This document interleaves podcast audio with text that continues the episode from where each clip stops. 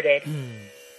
Srila Gurudev ki jai, Sriman Mahaprabhu ki jai, Shri Harinam Sankirtan ki jai, Grantara Srimad Bhagavatam ki jai, Shri Brahmar Gita ki jai, Gaur Bhakta Vrinda ki jai, Gaur Premananda Hari Hari Bol. Bienvenidos a todos, nuevamente buenas tardes.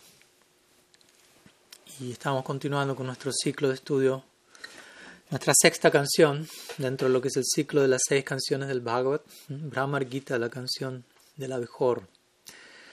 Hoy nos encontramos en nuestra octava clase, donde vamos a estar estudiando el tercer verso del Brahmar Gita, luego de cinco clases introductorias y de haber visto los dos primeros versos.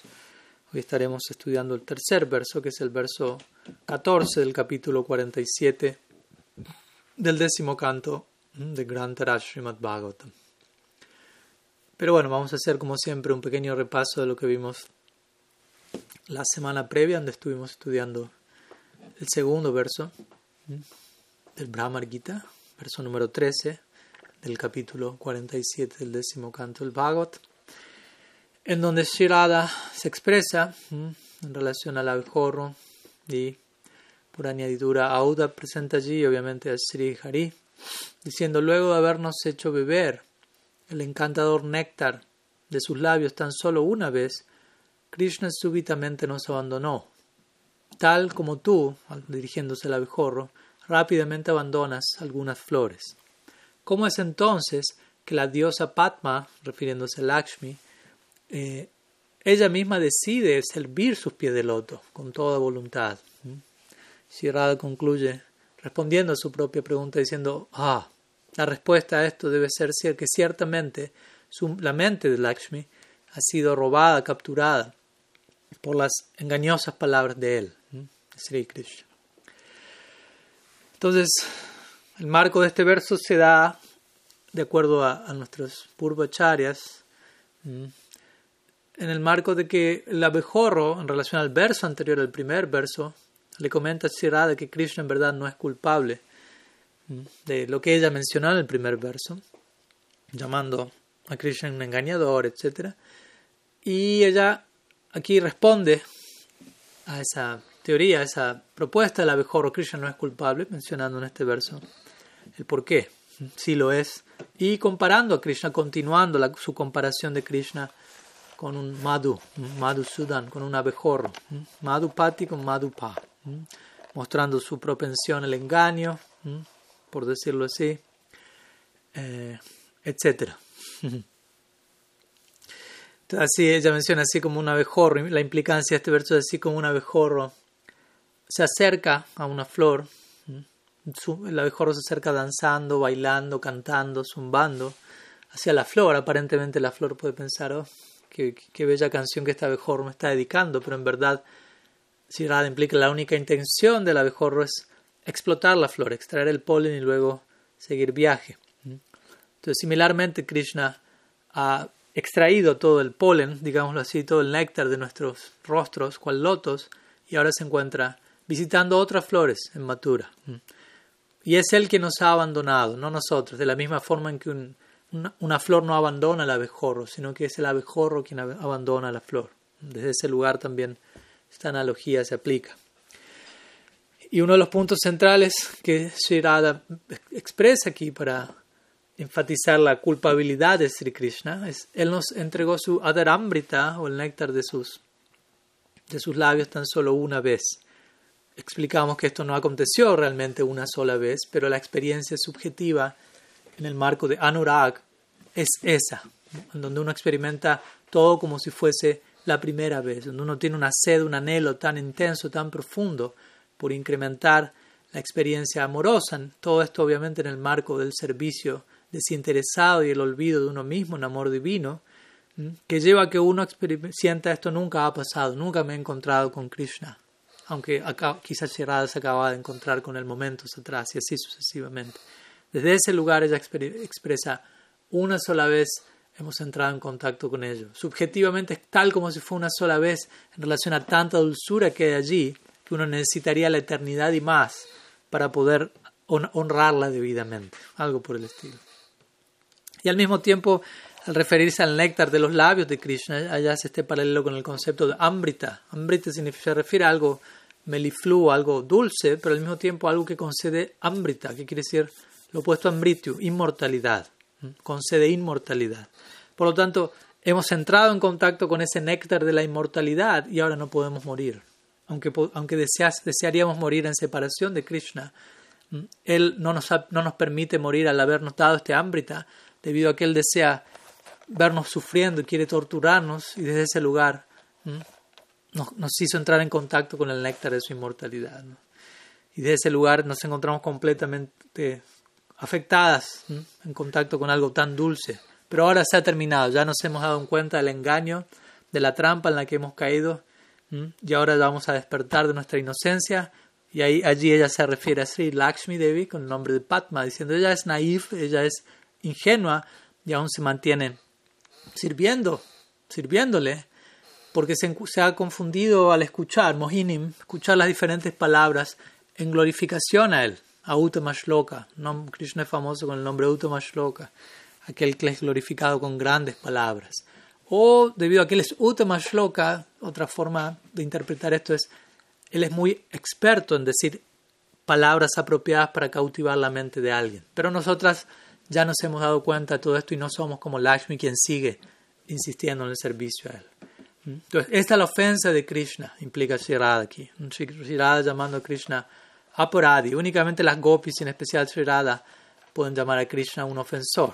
En el marco, nuevamente, como dijimos, del, del éxtasis en separación, de un tipo de enojo que únicamente constituye una variante de amor divino que únicamente incrementa más y más el misterio de su amor.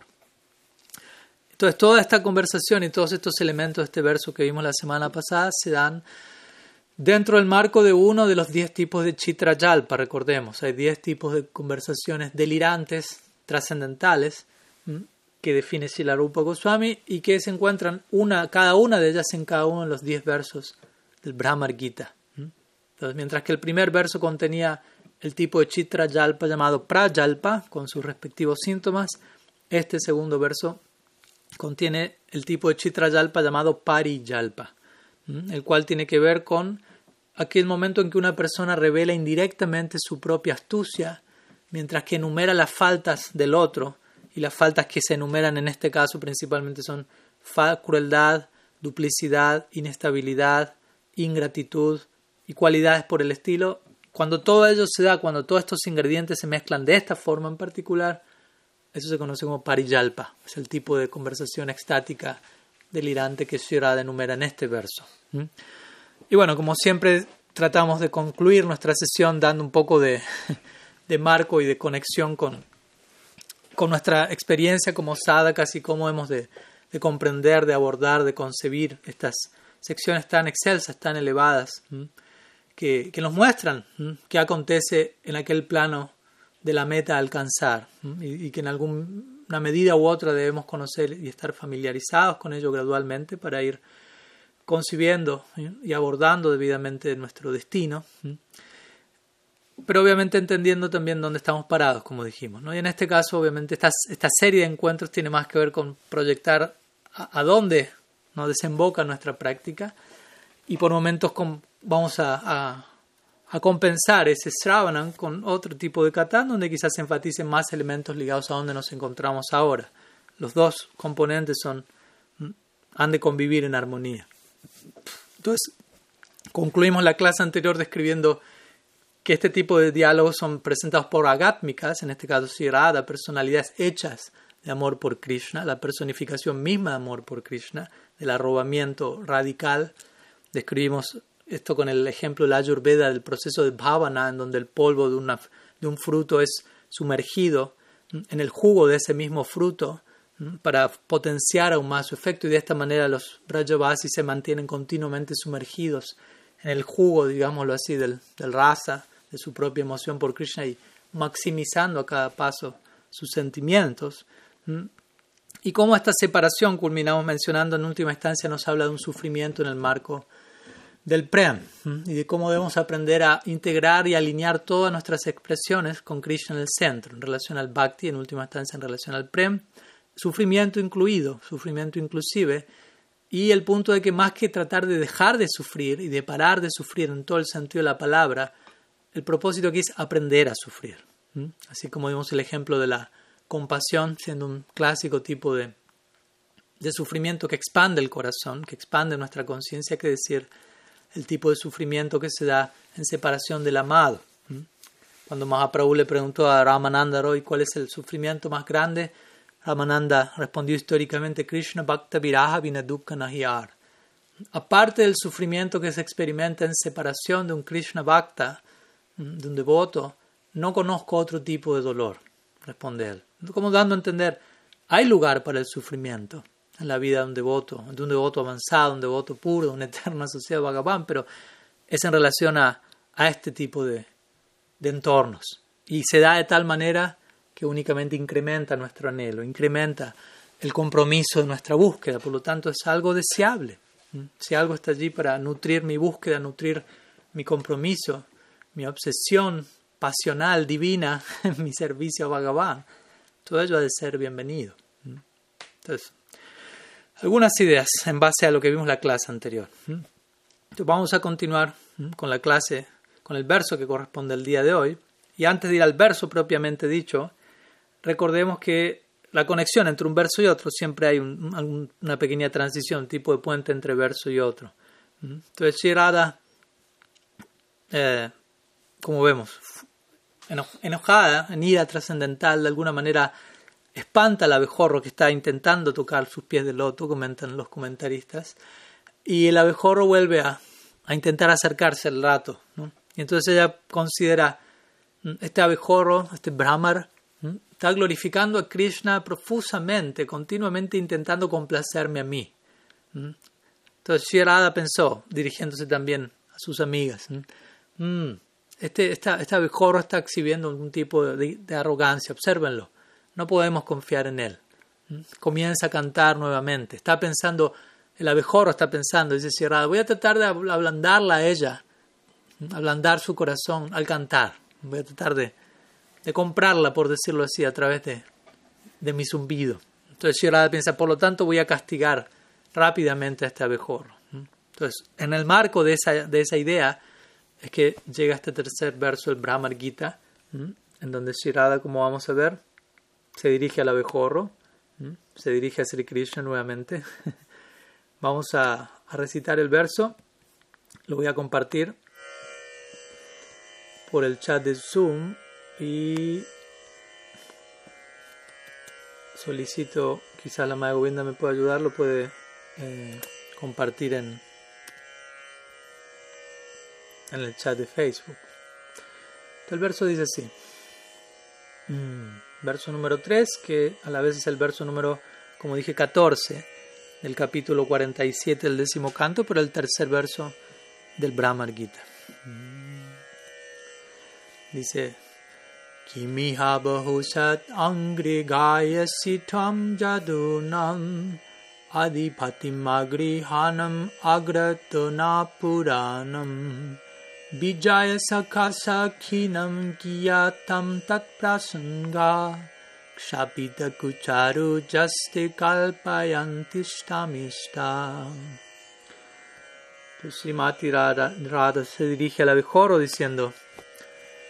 Oh abejorro, ¿por qué cantas tanto aquí sobre el Señor de los Yados frente a nosotras, personas sin hogar?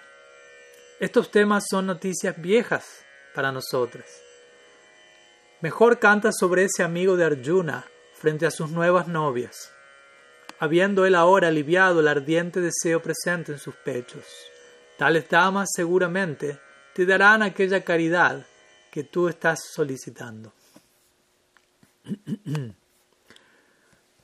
Entonces este es el verso número 3, el Brahmar Gita. Como vemos, Shirada castigando al abejorro más directamente, en este caso, más que castigando a Krishna directamente, pero en simultáneo, Krishna es castigado en este marco también. Esa es la dinámica continua del Brahmar Gita. Shirada está castigando de manera más explícita a Krishna, pero eso le llega al abejorro y como digo, por ende a Uddhav, el, el, mensajero verdadero que está allí, o a veces más explícitamente ya castiga a Krishna y eso le llega al abejorro y nuevamente Uddhav entre medio de ello.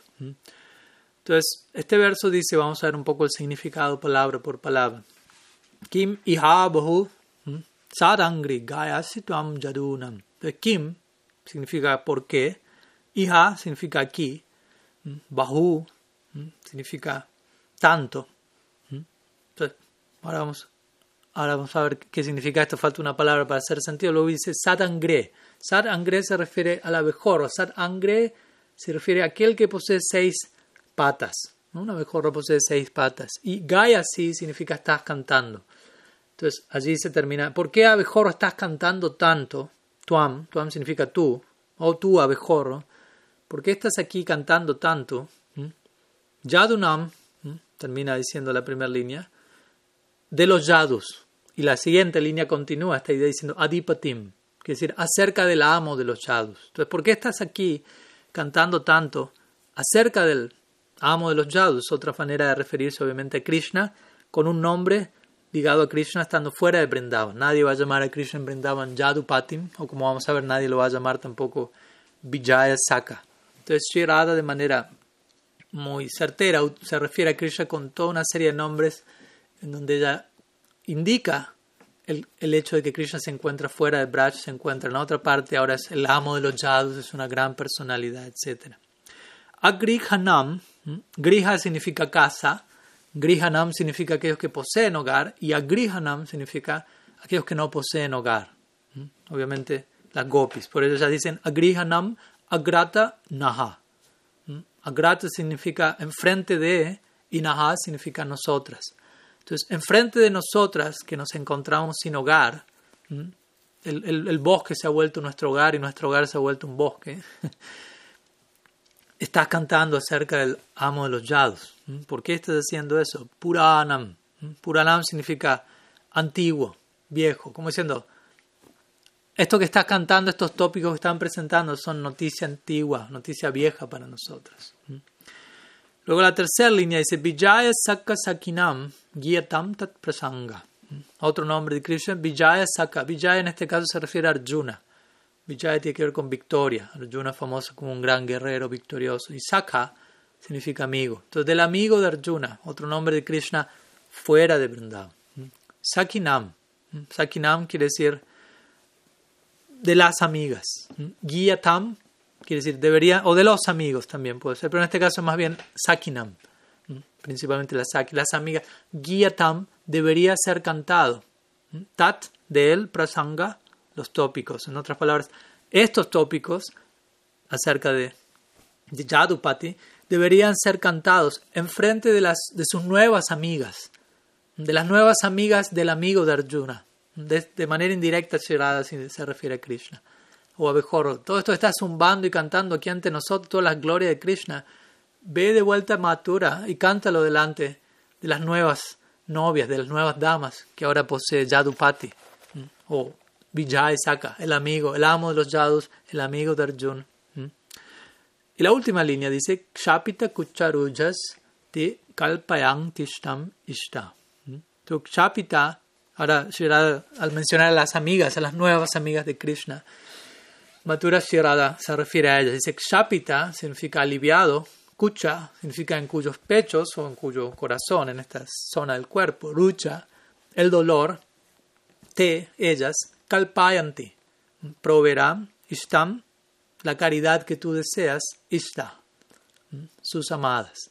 En otras palabras, ya dice, estas muchachas, sus nuevas novias, su, su, el, intenso deseo que ellas tenían de estar con Él, Él ahora está aliviando ese deseo. En otras palabras, Él nos ha abandonado a nosotros y se encuentra ahora allí con ellas.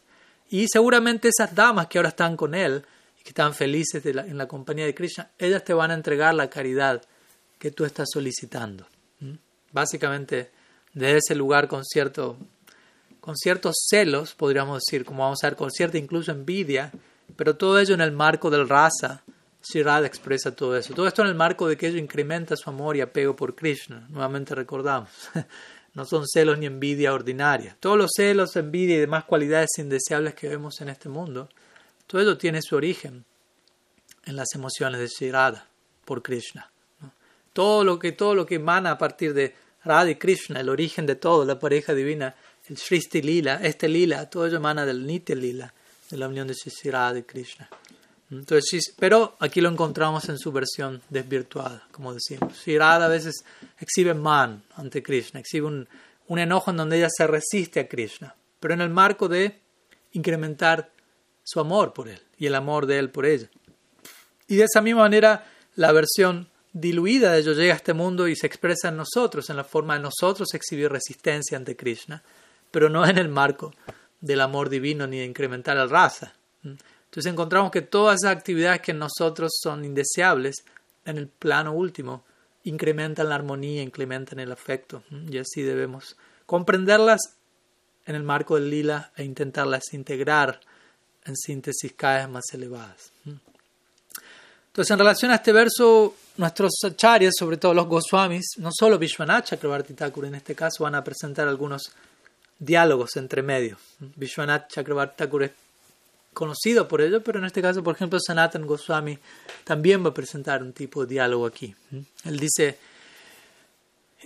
que Sherad aquí está indicando que por la, por la, naturaleza, por la naturaleza el abejorro, el abejorro por, por naturaleza es hábil en cantar.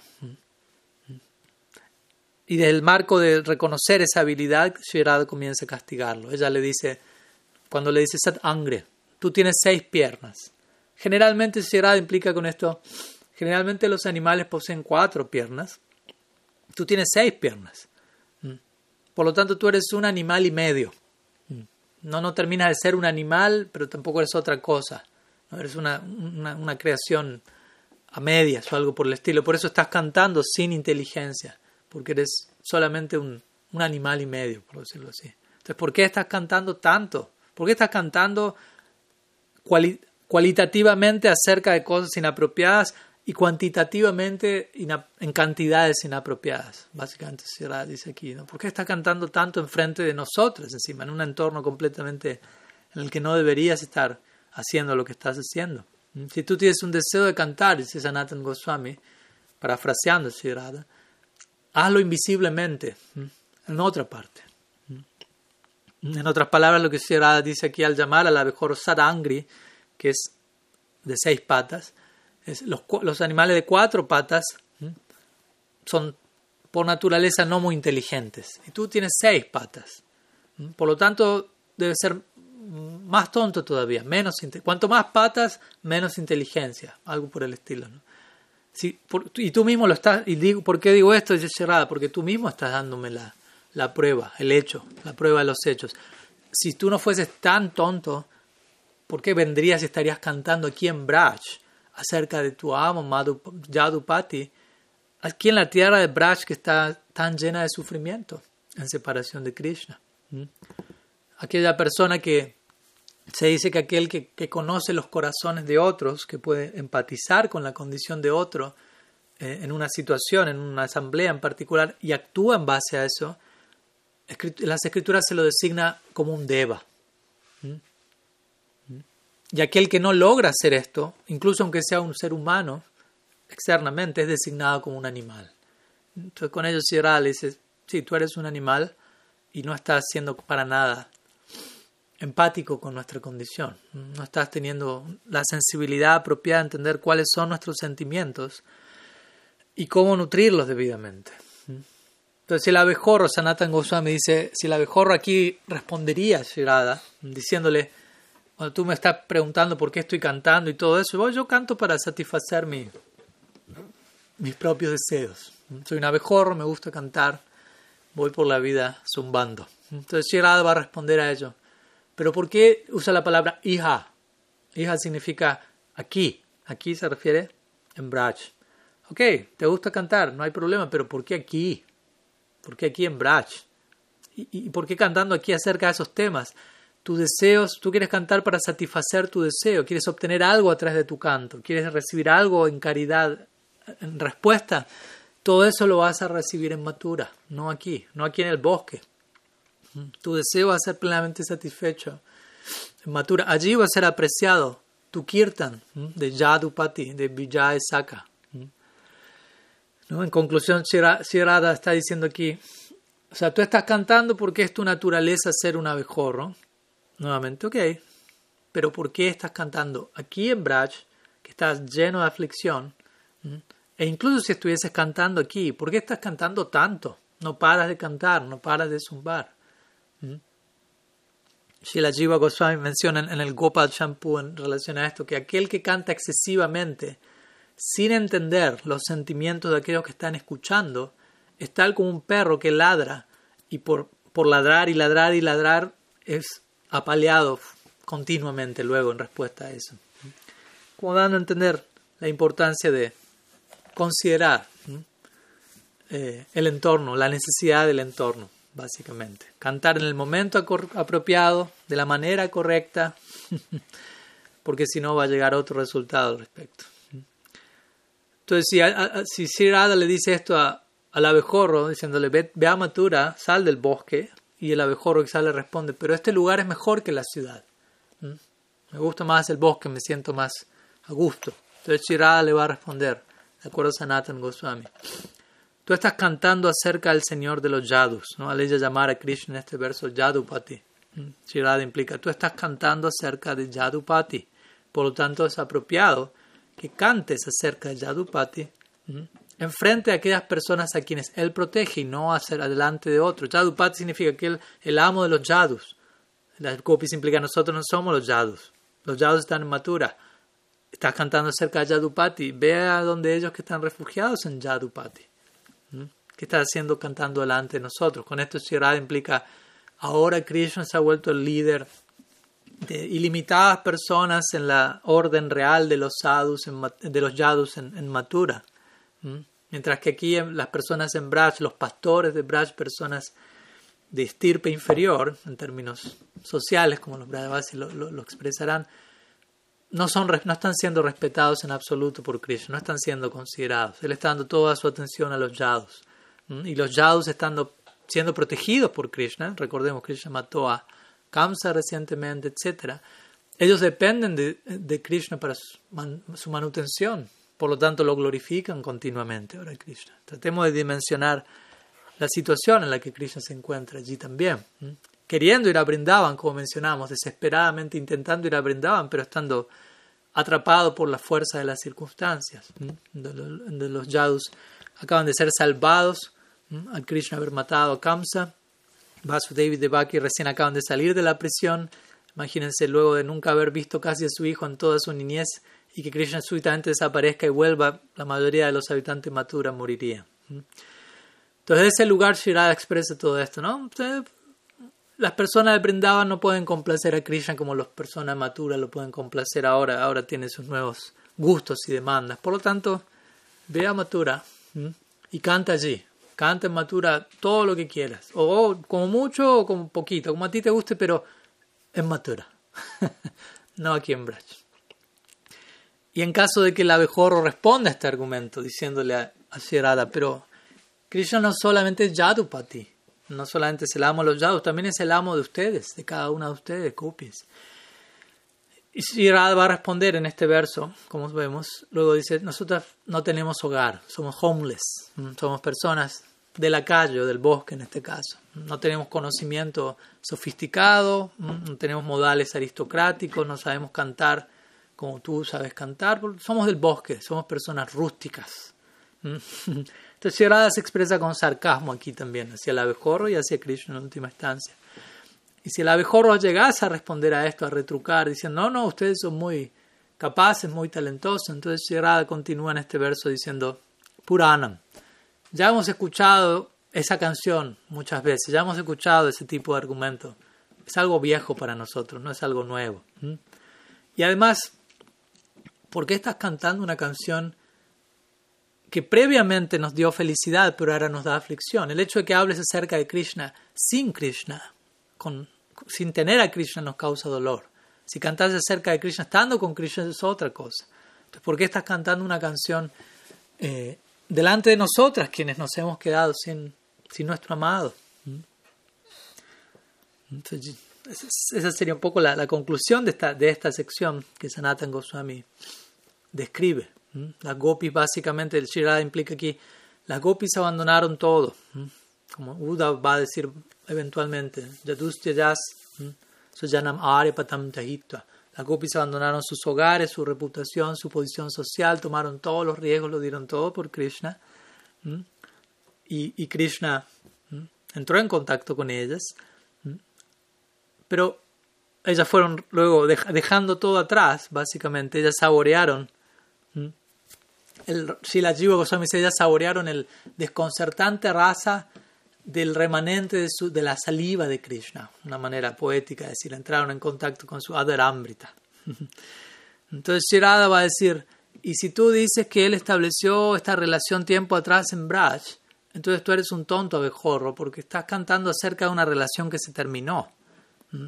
Los poetas generalmente, cuando cantan, cuando glorifican un vínculo, van a hablar de relaciones de personas que se, de relaciones que se están dando, relaciones que generan alegría, personas dignas de glorificación. ¿Mm? Aquellos cantautores y poetas nunca van a glorificar eh, canciones de relaciones que existieron previamente ante un rey, por ejemplo. El rey va a querer escuchar de algo que le dé alegría. Entonces, como diciendo, tú vienes donde nosotras y de alguna manera nos refriegas por la cara mediante tu canto, mediante tu zumbido, aquello que ya no tenemos. Entonces, Sanatan Goswami, en su significado, parafrasea al abejorro, quien le, finalmente le pregunta a Sierada, pero entonces, ¿dónde debería cantar? ¿No? Si este no es el lugar, por todas las razones que, me acaban de dar, ¿dónde debería ir? Entonces Sierada responde, concluyendo este verso, tú deberías ir a cantar acerca de él, de, de Yadupati, de Vijay Saka, en aquel lugar donde estén sus novias, sus amigas, y donde estén las amigas de tu amigo Krishna. También le hace rentable esa conexión a la mejor. Es tu amigo, ve donde tu amigo y donde las amigas de tu amigo. Él quien es Yadupati, Vijay Saka, quien es alguien tan poderoso, tan grande. Al él haber destruido el deseo en el corazón, en el corazón de, ellas, al destruir el deseo significa haberlo satisfecho, ahora ellas son sus amadas. Por lo tanto, ve donde ellas y ellas van a satisfacer tus deseos, abejorro, ve a matura. O también haciendo, o entendiendo las palabras de otro lugar, Sanatan Goswami dice, el apego, el gran apego de Krishna, tú deberías cantar de eso a sus amigos, ya que los amigos de Krishna son también tus amigos. Vijay, Vijay Saka. Saka significa amigo y Vijaytan significa aquel que posee toda, toda atracción. Entonces es Krishna. Entonces ve donde los amigos aquel que posee toda atracción, Vijay Saka, y cántale acerca de ellos o de sus amigas. ¿Mm? O también otro significado de Sanatan Goswami es, tu abejorro deberías cantar acerca de, de aquellos cuyo dolor en el corazón ha sido destruido por la fuerza de los abrazos de Krishna. Y siendo respetado por tu canto, siendo querido para ti, tales personas van a satisfacer todos tus deseos. Se dice que en este verso se utiliza el tiempo presente, verbalmente hablando, dando a entender qué tan, qué tan recientemente aconteció todo esto y cómo las gopis lo viven como si eso acaba de ocurrir. Porque de hecho, hace poco tiempo atrás es que Krishna partió. Le brindaban prometiendo voy a regresar. Entonces el tiempo presente utilizado en este verso en sánscrito también ayuda a indicar ese lado, ese, matiz emocional de contenido de este shloka, lo que Shirada experimenta, ¿no? como acaba de ocurrir, es tan reciente, es tan vivo para nosotros todavía. Entonces, por un lado, Srila Sanatan Goswami en su Brihad Vaishnav Tosani nos entrega este, esta interacción entre Radha y el abejorro. Similarmente, Srila Jiva Goswami en su Lago Vaishnav Tosani él entrega también algunos diálogos entre medio de cada verso. ¿no? Por ejemplo, él dice que el abejorro, y al ir atrás de cada uno de estos comentarios, de una u otra forma volvemos a, repasar lo que ya acabamos de ver desde distintas ópticas. Entonces el abejorro le va a, insinuar a Siddhartha, de acuerdo a Jiva Goswami. Krishna está lleno de prem por Braj, y Braj es el mejor de los lugares. De acuerdo a Jiva Goswami, el abejorro indica esto.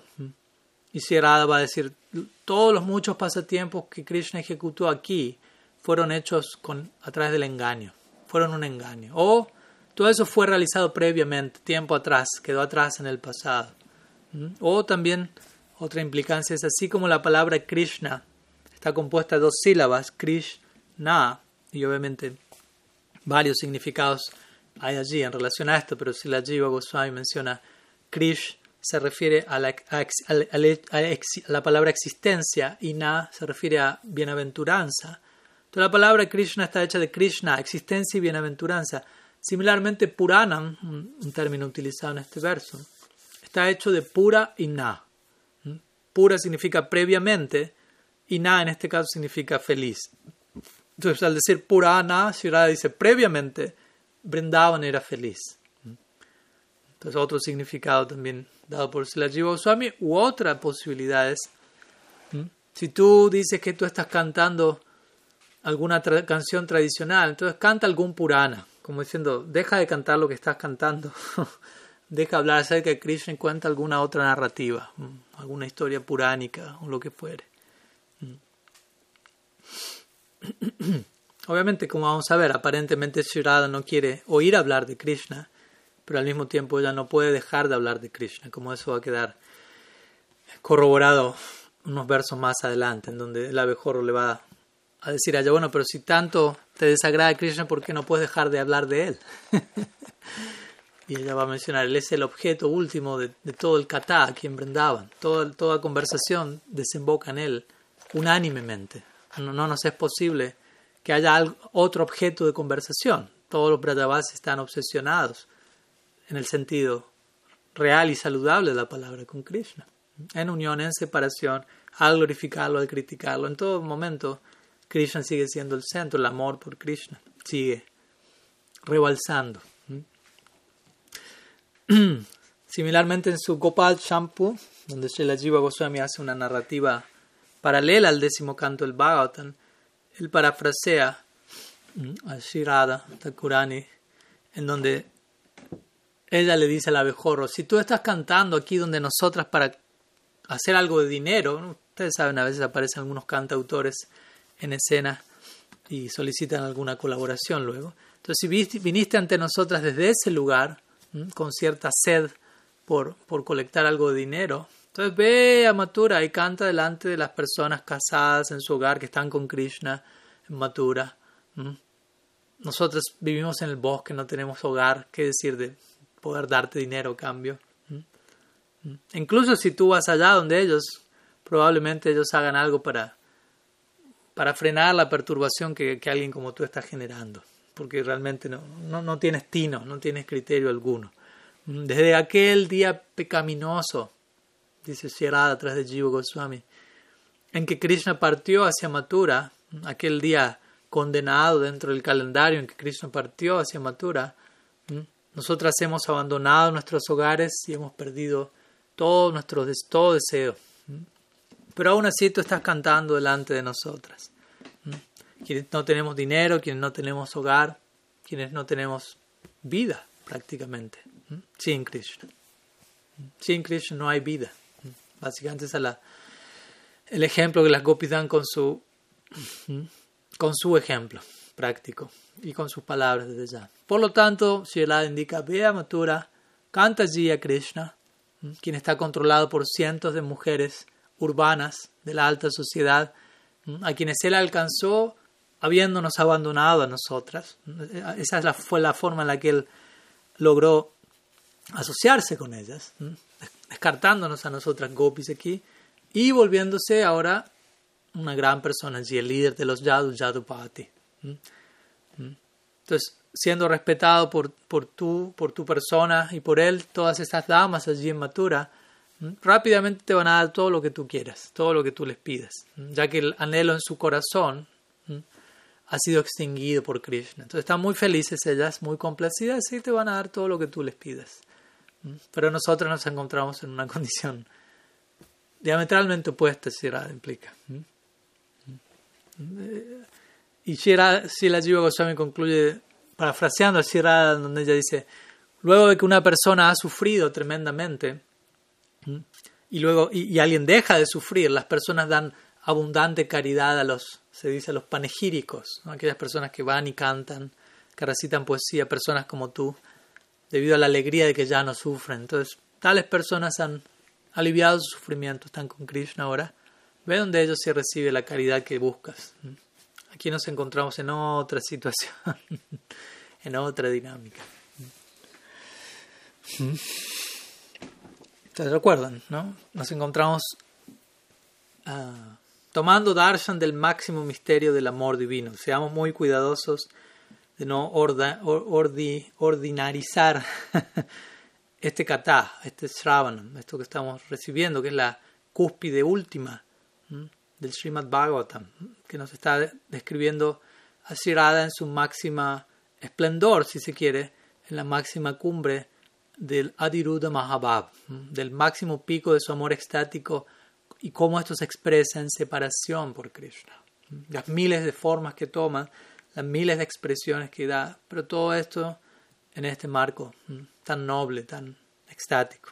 Entonces, luego de haber compartido lo que han, lo que han entregado, revelado grandes personalidades como Srila Jiva Goswami, Sri Sanatan, Prabhu, Vamos a continuar y ya entrar en la recta final compartiendo el clásico y famoso comentario de Srila Vishwanath Chakrabarti Pad en su Sarartha Darshini, donde él de manera aún más explícita comparte este intercambio, esta ida y vuelta, este diálogo entre líneas, entre, en este caso, Shirada y la mejor.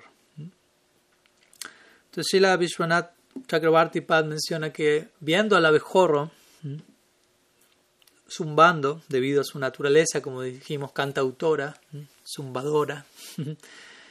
Sri Radharani pensó, mm, mm, este abejorro está agitado por, por, mi crítica, por la crítica que yo le entregué a él y a su amo, y ahora le está cantando sus propias glorias. Entonces, de acuerdo a Vishwanath, ese es el pensamiento de Sri Radha antes de hablar este verso. En respuesta a esa idea, ella habló este verso. El abejorro se vio criticado por lo que le dije y ahora le empieza a hablar bien de sí mismo o algo así. Entonces Shirada le responde, mm, ¿por qué estás cantando en este lugar, mm, en esta asamblea de, pastoras? Las canciones de un abejorro ignorante no van a complacer a las gopis. Lo único que va a complacer a las gopis es el retorno de Krishna. Y recordemos, Uddhav está aquí presente. Nunca olvidemos a esta personalidad tan importante que es quien está entregando el mensaje que todavía no, no pudo decir una palabra, quien desde que llegó a Brindavan prácticamente se encuentra anonadado tomando darshan de esta nueva realidad, de esta nueva constelación, que es todo un despertar para él, toda una conversión. Y en este momento él, siendo él el mensajero, se mantiene escuchando boquiabierto, así, castigando rotundamente al abejorro como mensajero, aunque todo eso, como digo, en última instancia le corresponde a Uddhav, si se quiere. Entonces él de alguna u otra manera va conectando con todo ello, pero entendiendo que todo esto se está dando dentro del marco del más extraordinario tipo de Prem. Entonces Sierra le dice, de acuerdo a Shiv las canciones de un ignorante abejorro no van a satisfacer a las gopis. Y aún así tú sigues cantando. Y no solo eso, sino que en esas canciones que estás cantando te encuentras publicitando las glorias de Yadupati, del líder, del amo de los Yadus. Como diciendo, es lo peor que podrías estar haciendo. Una, ya lo que estar haciendo eso cantando es lo peor, cantando continuamente es lo peor y, acerca de ese tópico es lo peor de lo peor de lo peor. Y, peor aún así, si le dice, lo estás haciendo en nuestra cara, enfrente de nuestra propia cara, delante de nosotras a quienes Krishna nos hizo abandonar nuestros hogares y ahora nos encontramos sentadas en, el borde del bosque, en, los límites del bosque. hemos quedado desoladas allí. Por lo tanto, no te vamos a dar a ti ni siquiera ni un puñado de, semillas en caridad. ¿Qué decir de algo más por encima de eso? Debido a tu ineptitud de acuerdo Vishwanath Chakrabarti Thakur, el abejorro, va a responder aquí diciendo, bueno, entonces al menos dame, le dice Shirada, dame algo de, de las ropas y de las guirnaldas viejas que tú hayas vestido. que hayas usado, algo de tu prasad. Entonces Shirada responde, yo no voy a darle nada de esto a un, a un completo tonto como tú. ¿Mm? Recitando los Puranas aquí, tú estás intentando probar de que Krishna es el Yadupati, el amo de los Yadus, o tu criatura de seis piernas. ¿Mm? Como, y, aquí vuelve este insulto a repetirse en el comentario de Vishwanath. ¿Mm? Un animal al menos, por lo mínimo, tiene cuatro piernas, pero tú tienes seis, por lo tanto eres un animal y medio. No terminas de ser algo concreto. Por lo tanto, eres ya el animal no es muy inteligente y eres más que un animal, quiere decir, eres menos inteligente. y, y, siendo tan ignorante, por lo tanto, no sabes qué cantar, dónde cantar. Y siendo animal, ¿cómo vas a conocer los Puranas, obviamente? Entonces, y a cambio, encima, esperas recibir algo en caridad como resultado de ello. Pero bueno, si Radha concluye, siendo que eres meramente un animal, tampoco nos vamos a enojar contigo. Más bien te vamos a aconsejar eh, en relación a en qué lugar tú deberías cantar para poder obtener la caridad que estás buscando. Si tú te estás manteniendo a punta de caridad, necesitas sobrevivir con eso, ok, no hay problema. Te vamos a aconsejar en qué dirección vas a encontrar lo que necesitas. Tú deberías, ahí es donde viene la siguiente parte de este verso, obviamente. Donde Shirada le dice, tú deberías cantar delante de aquellas muchachas, de aquel amigo tuyo quien es preeminentemente, claramente victorioso, Vijay Saka. O también Vijay Saka puede referirse a él es derrotado por ellas en la batalla del amor. Krishna ha quedado conquistado por las damas de Mathura y nos ha abandonado a nosotras. Entonces tú deberías cantar acerca de todas esas victorias, de cómo las damas de Mathura lo han conquistado a él en la batalla del amor delante de ellos, no delante de nosotras. Vijay Saka, como dijimos, también puede significar el amigo Saka de Vijay, de Arjuna. Es un nombre de Arjuna, Vijay, el, aquel que es victorioso. En la batalla sabemos que Arjuna era famoso como, el mayor guerrero de todo el mundo. Previamente, pero interesantemente, obviamente, en Brindavan ese nombre no existe porque en Brindavan Krishna nunca se asocia con Arjuna. Eso acontece luego que él sale de Brindavan. Entonces, previamente, Vishwanath Chakrabarti Thakur dice Krishna era conocido como el amigo de Subal, Subal Saka, en Braj. ¿Mm? ese es el tipo de amistad que, con el cual él, era famoso en Vrindavan. ¿Mm? Subal, Priyanarma Saka. Pero Shirada implica aquí, al llamar a Krishna Vijaya Saka, ella implica, pues ok, previamente él era conocido como Subal Saka, vemos que aquí ella no los llama así. Luego de que él partió de Braj, ahora él se volvió conocido como Vijay Saka, el amigo de Arjuna.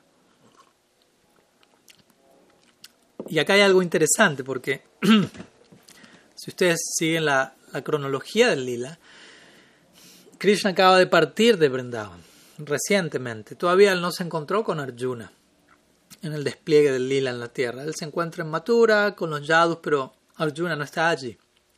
Entonces, interesantemente, Shirada aquí está entregando una premonición, está mencionando algo que va a acontecer a futuro. ¿Mm? Espontáneamente, en el éxtasis de su Vipralamba, cierto Aishvarya sale en la forma de omnisciencia, porque obviamente Shirada es ¿Mm? la contraparte de Sri Krishna, Purna Shakti, así como Krishna es plenamente omnisciente, Shirada también lo es. Obviamente sabemos que en la dinámica de Brindavan esa omnisciencia generalmente no, no toma lugar porque eh, presentaría, obstaculizaría el, libre flujo de la intimidad en Braj. Pero en ciertos momentos, se dice especialmente en separación, en Vipralamba, cierto Aishvarya sale a la superficie. Y los Brajavasis, en este caso Shirada, en este verso y en otros, por momentos van a hablar, van a exhibir que ellos tienen conocimiento de, que Krishna es Bhagavan. O, como digo, omnisciencia en términos de visualizar algo que va a acontecer a futuro. Pero ese tipo de Aishvarya que sale a la superficie, más que diluir su maduria, diluir su intimidad, lo incrementa. Así como Vishwanath Chakrabarti Thakur menciona el Raghavar Chandrika, si, si una madre que, que, siente afecto maternal hacia su hijo, de repente se entera mi hijo se volvió el presidente de, la república, es una situación de Aishvarya, ahora el hijo es el, presidente. Pero para la madre eso va a incrementar su vatsalya, afecto maternal, es decir, uy, qué, hermoso mi, mi bebé, ahora es el presidente. La parte, el presente secundario, lo que incrementa es mi bebé, mi hijo. Entonces, de la misma manera, si alguien en brindaban por momentos incluso llegase a enterarse o a escuchar o a contemplar Krishna es Dios, ellos van a decir, ay, qué increíble, mi amigo es Dios, mi hijo es Dios. Todo eso sigue aumentando su sentimiento predominante, su Staibab por Krishna en Braj. Y como Vishwanath Chakravarti también menciona, eso sale a la superficie. A veces se da el ejemplo de, él da el ejemplo de la leche. La leche hirviendo y un... El Aishwarya tiene que ver como con una brisna de hierba que entra en la leche de maduria, de la intimidad de Vrindavan. Si uno está hirviendo leche y uno arroja una brisna de hierba a la leche que está hirviendo, no, la leche devora esa brisna de hierba. La brisna de hierba sigue ahí, pero ya no la vemos más. De la misma manera, el Aishvarya, el conocimiento de que Krishna es Dios, está allí en Vrindavan, pero está totalmente sepultado por capas y capas de intimidad.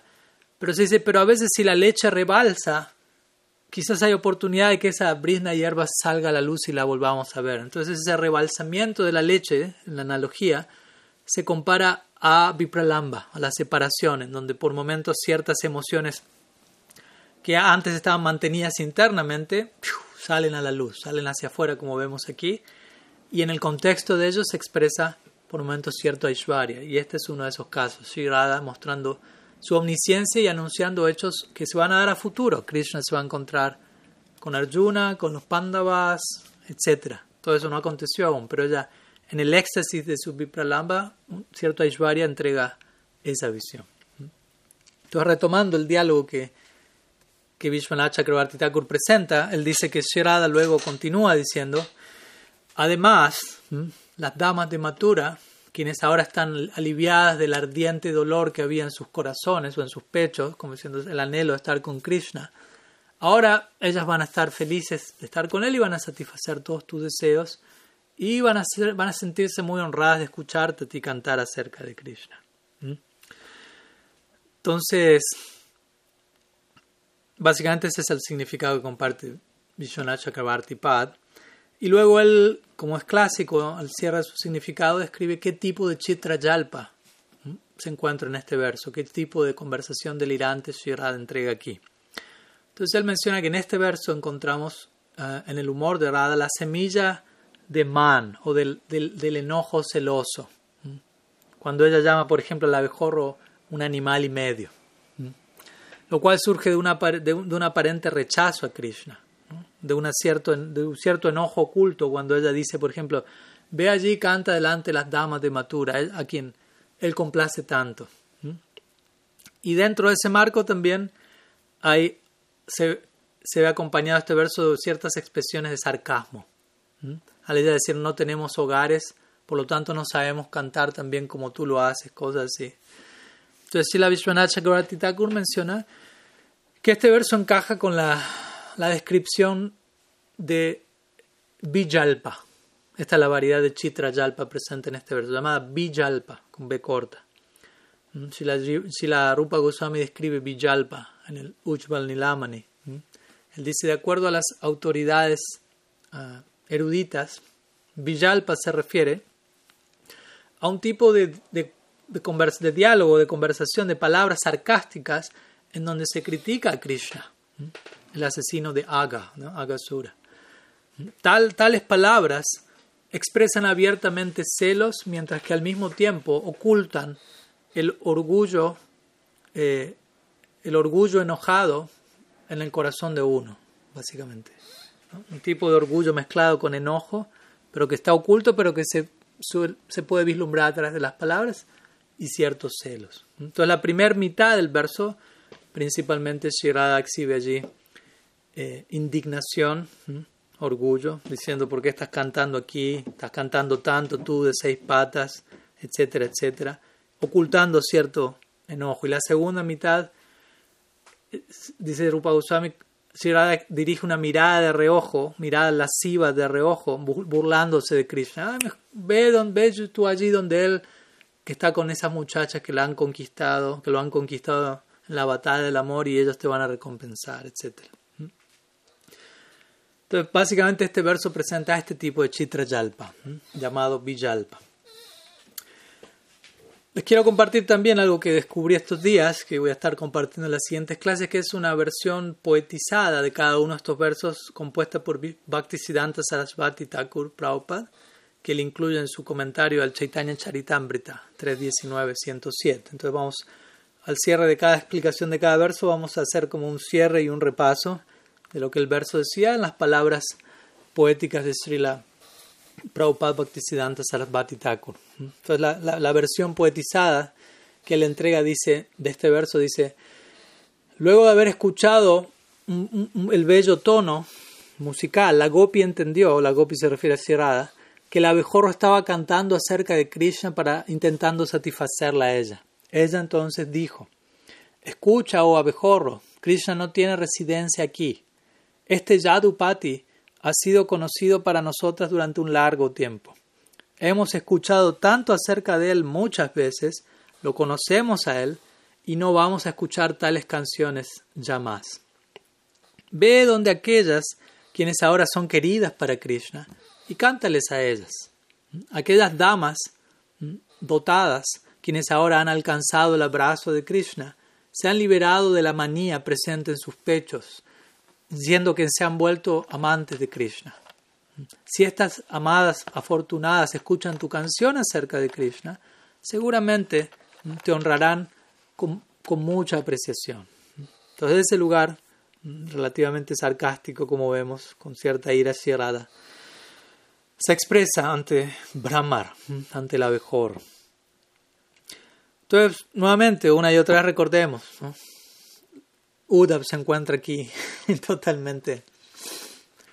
Anonadado, porque como digo, más allá de no terminar de comprender qué es lo que está aconteciendo, él es lo suficientemente listo y, realizado, inteligente y avanzado como para captar, aquí me estoy encontrando con un tipo de prem cada, vez mayor. O sea, a medida que el Brahma Gita avanza, cada verso va pasando, esta flor del Prem va abriéndose más y más ante los ojos de Uda. Primeramente eso se dio cuando Uda se encontró con Nanda y Yashoda y él tuvo este primer samskara, este primer impacto apenas llegó a Braj siendo testigo del Vatsalya de ellos en separación, luego con las Gopis, ahora en particular con Sherada. Mm, y, y, más y más él cae en cuenta cuál, cuál es la razón por la que Krishna, o una de las razones por las que Krishna lo envió a él allí, ¿no?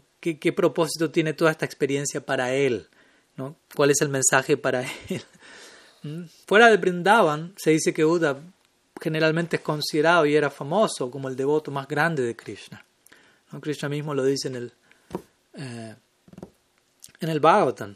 Dice, tú eres más querido para... ¿no? Nasankar, Nasankar Shano, Nasri, Atmajoni, Nasankar. Tú eres más querido para mí que, que Shiva, que... Uh, que Shankar, Sankarsana, que Lakshmi, que mi propio ser. ¿Mm? Imagínense todo lo que Krishna le dijo a Uddhav. Krishna, Uddhav es famoso, como dijimos, como Shastrabit, conocedor del Shastra, etc. Pero entonces Uddhav poseía, los acharyas mencionan a veces, un tipo de orgullo sutil, de sentirse, soy el más querido para Krishna, soy el más grande devoto de Krishna, pero aquí entrando Braj, el orgullo de Uddhav queda aplastado por completo. El orgullo de ser semejante devoto queda aplastado por la por la fuerza del Prem, de los Prayavasis. que decir el Prem de Shirada, quien representa Mahabab Swarupini, quien es la personificación última del amor divino. Si, si pudiésemos condensar todo lo que el amor divino implica y personificarlo, eso se conoce como Shirada. Tenemos a Krishna como siendo Dios y a Shirada como representando el amor por Dios, una extensión de Dios mismo. Dios se expande en la forma de amor por Dios con el propósito de la interacción amorosa. La Biblia dice eso también. La Biblia dice Dios es amor, o sea, no lo dice tan claramente, pero dice Dios es amor y el amor es Dios. ¿Mm? Pero ¿qué significa eso? Obviamente quizás no, no se explica tan claramente allí, pero obviamente ¿qué significa eso? Dios es amor y el amor es Dios. Se refiere a Shirada. Shirada es Krishna en, el aspecto Abed, no diferente de la ecuación, y es, y es diferente de Krishna es el Shakti, Swarup Shakti de Krishna Purna Shakti, el aspecto de Ved, con el propósito de la interacción amorosa. ¿Mm? Y el Srimad Bhagavatam, como vemos, nos instruye al respecto, ¿no? de qué implica Dios y el amor por Dios. ¿Mm? El Bhagavatam nos muestra el funcionamiento interno del corazón de Dios. ¿Cómo funciona el corazón de Dios? Algo tan profundo, tan confidencial que no, no, no logramos enterarnos prácticamente en ninguna otra parte. Aquí, aquí se nos arroja hacia las máximas profundidades de las dinámicas internas del absoluto, del funcionamiento de la psicología última de Dios en el marco del amor por Dios. Sabemos que en todas las religiones se da una noción de esto, todas las religiones nos hablan Dios, hay que dar, debemos darle nuestro corazón a Dios, de alguna u otra manera se entrega esa noción. Pero vemos que en, verdad siendo, haciendo un análisis objetivo, una comparación clara, únicamente en el Srimad Bhagavatam y obviamente en la literatura compuesta a partir de, de esta obra, se nos muestra en detalle cómo darle nuestro corazón a Dios. Y no solo se nos muestra en detalle cómo llorar por Él, por decirlo de alguna manera, sino cómo Él está llorando por sus devotos. Porque una y otra vez debemos recordar esto, ¿no? Aunque en esta narrativa parece ser que Krishna es un, monstruo cruel, insensible, más de una vez hemos recalcado y lo vamos a seguir haciendo, como Él siente de manera recíproca por los Brajavasis, por cada habitante de Vrindavan, pero circunstancialmente y por diferentes razones que ya mencionamos, él no se manifiesta en, esta, en este prakash en particular. Entonces vemos en, este, en el tan claramente esta idea, ¿no? No solamente se nos muestra cómo llorar por él, sino cómo él, Krishna, está llorando por sus devotos, cómo Dios nos ama, en qué medida Krishna ama a cada uno de sus devotos. Aquí esta sección del Bhagavatam y el Bhagavatam en general, en estas canciones que estamos estudiando se enfoca principalmente en el llanto de las gopis, digámoslo así, pero también si tenemos la suficiente, digámoslo así, perspicacia, inteligencia, nos vamos a dar cuenta que, que el Bhagavatam hable tanto el llanto de las gopis por Krishna, indirectamente, eso nos está hablando del llanto de Krishna por las gopis, porque Krishna reciproca acorde al amor de sus devotos, Krishna reciproca acorde al llanto de sus devotos. Así como alguien se, se acerca a mí, yo me acerco a ellos. Entonces, si las gopis están llorando de esta manera, sintiendo lo que están sintiendo por Krishna, indirectamente eso indica que Krishna está sintiendo eso mismo por las gopis, o al menos intentándolo. En especial en el caso de Sri en donde, como sabemos, él, percibe lo que ella tiene por mí es, algo que me supera. Yo no siento que puedo sentir eso por ella. Quiero experimentar lo que ella siente. Y eso obviamente da lugar a, a Gaur, Gaur Krishna, Gaur Lila en el Brihad Bhagavatam, Britasila Sanatan Goswami presenta esta, esta idea también y, le da este nombre a Krishna, Swadhana Atriptam. Swadhana Atriptam significa aquel que luego de haber entregado su propio ser en caridad, Dhana significa caridad y Swa se refiere a uno mismo, Atriptam, permanece Atriptam, significa insatisfecho, sintiendo aún no he dado lo suficiente. En verdad esa es la psicología de Krishna. No es que Krishna está olvidado de las gopis en Mathura y está pasándola bien de manera completamente desconsiderada. Él está llorando profundamente y sufriendo intensamente, como ya hemos visto y seguiremos viendo, y sintiendo personalmente, aunque he intentado darme lo más que puedo, nunca es suficiente en comparación a la gloria del amor de ellos, a la gloria del amor de ellas, a la gloria del amor de ella. Entonces, Tratemos de entender cómo, cómo funciona todo esto. Estamos hablando en el marco del lila. Lila significa juego divino. ¿Qué pasa cuando el Swarup Shakti interactúa con Bhagavan? Eso da lugar a cierto movimiento, a cierta dinámica, que va mucho más allá de la noción más básica de espiritualidad, es Shanti, dejar de sufrir, salvarme. A veces tenemos esa noción que es una noción mucho más Vaidi, Vaidi, de tipo Vaidi Bhakti, que es sigo ciertas reglas, regulaciones, hago lo que hay que hacer, hago lo que me corresponde y obtengo salvación, liberación, mukti. Incluso muchos devotos en la Gaudiya Sampradaya, en cierta etapa, todavía conducen sus prácticas de ese lugar. ¿Qué, ¿Qué, tengo que hacer? Lo hago así obtengo salvación y salgo de la prisión. Pero vemos que aquí la invitación va mucho más allá de eso. Aquí Dios quiere jugar con nosotros fuera de la prisión. La meta de la vida no solo es salir de la prisión de Maya Shakti, del samsara, sino que ¿qué hago fuera de la prisión? ¿Cuál es la vida que me espera allí? Y me entero, Bhagavan quiere ocuparse en lila con cada uno de nosotros. Y uno de esos lugares fuera de la prisión, uno de esos lilas fuera de la prisión es Vipralamba Lila. El lila, el juego divino en separación. Es un tipo de juego. Juego divino, como recordemos, algo que incrementa la experiencia, la armonía y la experiencia amatoria de ambas partes. Unión y separación, unión y separación. O podemos llamar también unión en separación, como estamos siendo testigos aquí. Aunque Shirad y las gopis están sumergidas en un océano de separación, en ese océano de separación experimentan unión con Krishna.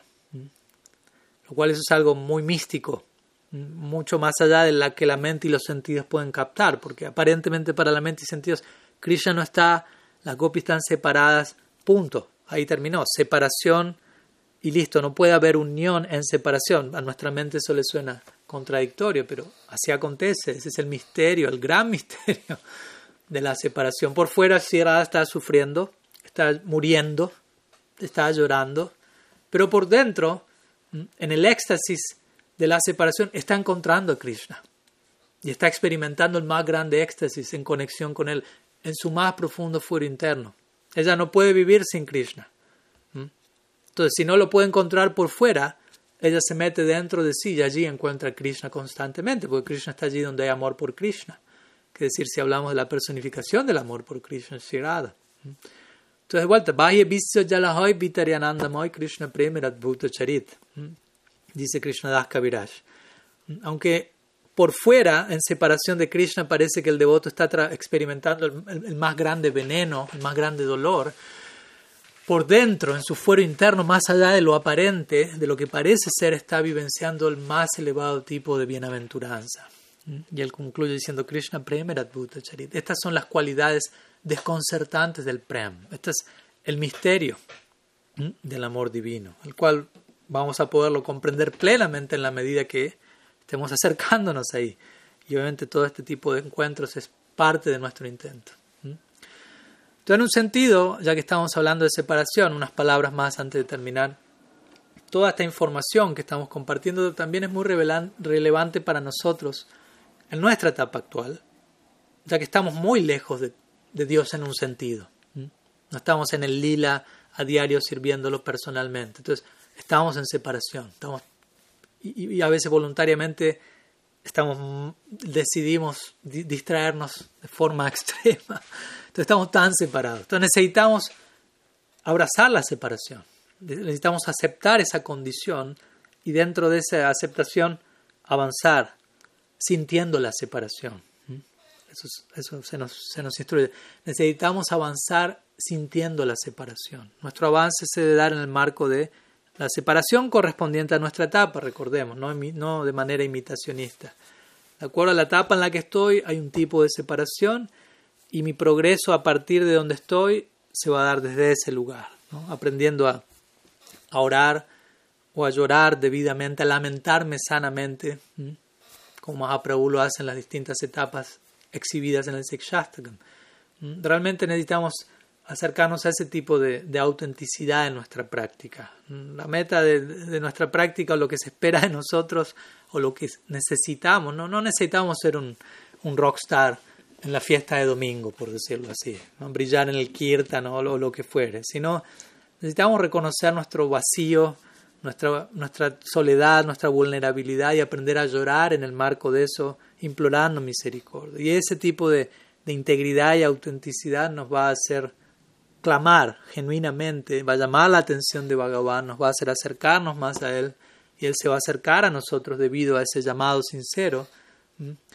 Y no tanto intentar en nuestra vida tapar nuestro sufrimiento de manera superficial continuamente, más bien aceptarlo, reconocerlo y orar en la dirección correcta por refugio en el marco de la separación, entender todo sufrimiento y dolores porque estoy separado de Krishna, cómo puedo mm, acercarme a Él.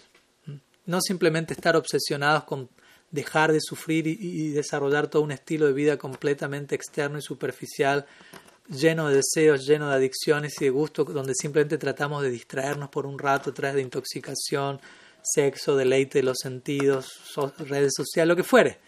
Si uno analiza el trasfondo subliminal de la mayoría de nuestros movimientos como alma condicionada, es simplemente tratar de, tapar el sufrimiento constante que nos persigue como almas condicionadas.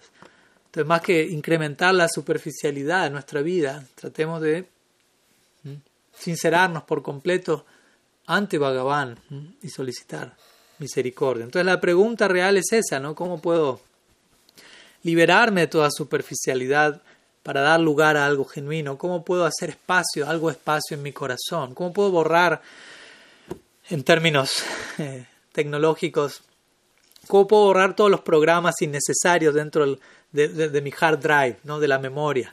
La tengo llena la memoria, no hay espacio para incorporar nada más. ¿Cómo puedo bajar todo eso de manera que pueda bajarme luego, que pueda descargarme la gracia divina para que descienda y llene mi corazón, en términos de celular y aplicaciones. ¿Cómo puedo borrar toda esa basura innecesaria para que haya espacio para el descenso de la gracia, para realmente haya una descarga real a través de este, como digo, llamado genuino, llanto genuino, como una vez le preguntaron a Vansiddhat Babaji, cuál es la esencia de todo el proceso, cómo alcanzar a Krishna, y, él, y él dio la, la clase más corta de la historia del Gaudiya Vaishnavismo diciendo una palabra, él dijo llora. Y obviamente este llanto no es desde un lugar eh, disfuncional, psicológica, emotivamente, desde un lugar imitativo ni forzado, pero aprender a derramar la lágrima que corresponde a nuestra etapa actual, a nuestra, real necesidad actual, el tipo de, llamado, de clamor apropiado, plenamente aceptando, donde estoy plenamente aceptando qué gracia llegó a mí y a dónde me quiere llevar esa gracia. Entonces, ese lugar, un tipo de separación hay que, tiene que ser experimentado y obviamente en sus más y más elevadas expresiones vemos como en el lila, esta separación toma otra forma para seguir exaltando, resaltando la gloria del amor. A veces se da el ejemplo del, del orfebre, quien trabaja con oro. Entonces el orfebre generalmente pone el oro en el fuego y lo trabaja en el fuego. De manera, y, a través de ese trabajo él termina de mostrar la pureza del oro, el máximo potencial. Entonces, similarmente se dice que Krishna somete y se somete, somete a los Brajavasis a Piraja Agni, al fuego de la separación. Pone el oro de su amor, del amor de ellos por él, y él mismo entra en ese fuego de la separación. Y así como el oro muestra la pureza, el fuego muestra la pureza del oro, el fuego de la separación deja de manera explícita y clara la pureza del amor de, los, de cada uno de los devotos de Krishna. En unión con Krishna uno quizás no tiene la capacidad de captar eso. Parece ser que simplemente están disfrutando, pasándola bien y ya. Y uno puede peligrosamente comparar eso aún más con la experiencia mundana. Pero en separación encontramos otro sistema planetario, por decirlo así. Y en el caso de las gopis, y que decir de Shirada, esto brilla especialmente. ¿Por qué? Porque el amor de las gopis por Krishna, como sabemos, es prohibido, digámoslo así, para Kia, social, en la dinámica social del lila no está reconocido, está oculto. De hecho, la palabra gopi proviene del mismo Datu Beach, de la misma raíz verbal sánscrita de la palabra gupta, gup. ¿no? Gupta significa oculto. Entonces, en su naturaleza ellas tienden a ocultar lo que sienten por Krishna. O sea, lo sienten y sigue creciendo, pero no es algo que es expresado abiertamente. Un famoso ejemplo cuando en el Bastra Harana Lila, cuando las gopis adoran a Katyayani para tener a Krishna como esposo, varias gopis, pero ninguna entre ellas se compartía eso porque era algo que lo venían cultivando en su corazón y el día en que culminan la adoración y van al Yamuna, ahí se encuentran todas las gopis y empiezan a enterarse, ¿qué haces tú aquí? ¿Qué haces tú aquí? Y una le dice a la otra, vengo porque hice esta adoración para obtener a Krishna como esposo, uy, yo también, uy, yo también. Obviamente no, no hubo celos mundanos algunos, sino todas se animaron y se, se felicitaron por tener un anhelo tan excelso. y Shirada muchas veces también, ella siente tantas cosas por Krishna y a veces ella misma oculta incluso sus sentimientos, no solo que decir a Yatila, Kutila, Abhimanyu, incluso a sus sakis por momentos, por, porque ella sabe, si, las, si mis sakis, Lalita, Visaka se enteran que estuve con Krishna y, y ven los síntomas de la batalla amorosa, se van a burlar de mí. Pero a las manjaris ella no, no les oculta nada. Se menciona que con ellas ella se abre por completo en ese sentido. Pero bueno, el punto al que voy es que así como en separación el amor de todos los devotos se muestra más claramente, en el caso de las gopis eso brilla especialmente porque ellas tienden a ocultarlo, tienden a ocultarlo, tienden a ocultarlo, pero por momentos en separación eso ya no puede ser más ocultado y estalla. Ya no puede ser más escondido y vemos un caso como este aquí. Y Krishna enviando a Uddhav a Brindavan para que tome darshan de todo ello.